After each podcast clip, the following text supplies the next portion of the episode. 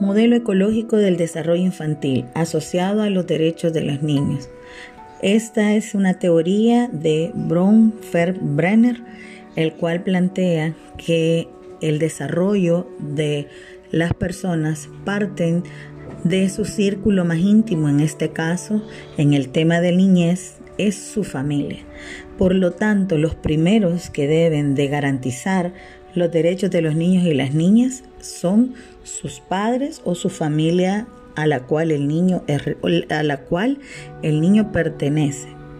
Posteriormente a esto, la familia pasa a su siguiente núcleo, en este caso son sus pares, aquellas personas que son iguales a él con sus mismas necesidades de desarrollo, con su misma curiosidad y estos se encuentran en un espacio común llamado la escuela.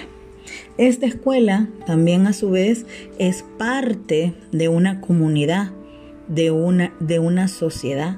Por lo tanto, el ambiente que se vive dentro de esa sociedad viene a ser parte importante de ese desarrollo integral que se da en la familia.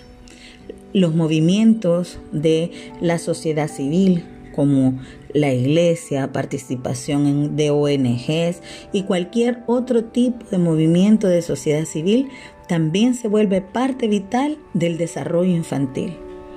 Asimismo, la cultura, la economía, la política, las participaciones eh, de organismos internacionales que puedan garantizar también el pleno desarrollo de una dinámica social saludable.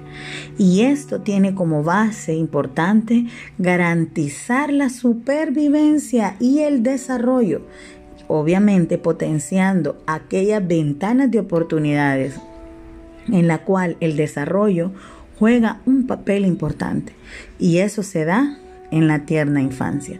Es decir, que este modelo ecológico plantea que la familia junto con la comunidad son el entorno primario que puede acelerar de una manera positiva el desarrollo de los niños o puede frenarlo.